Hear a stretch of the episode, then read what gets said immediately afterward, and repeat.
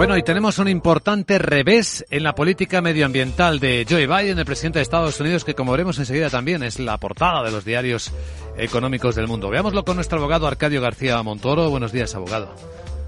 Buenos días, Vicente. ¿De qué hablamos? Pues hablamos de esa sentencia que tiene apenas unas horas y que reduce considerablemente las actuales facultades de la Agencia Americana de Protección del Medio Ambiente en materia de emisiones por energía fósil.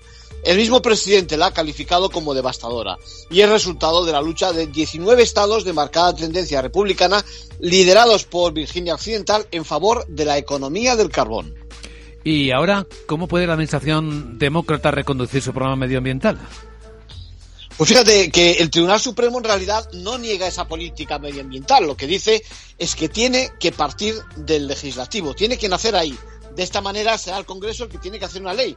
Y así sí que se podrán reducir los gases de efecto invernadero por vía gubernamental, ¿no? El problema es la composición de las cámaras.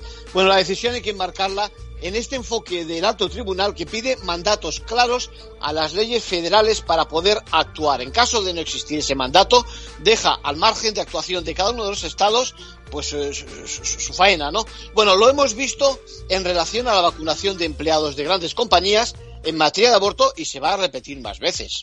En conclusión.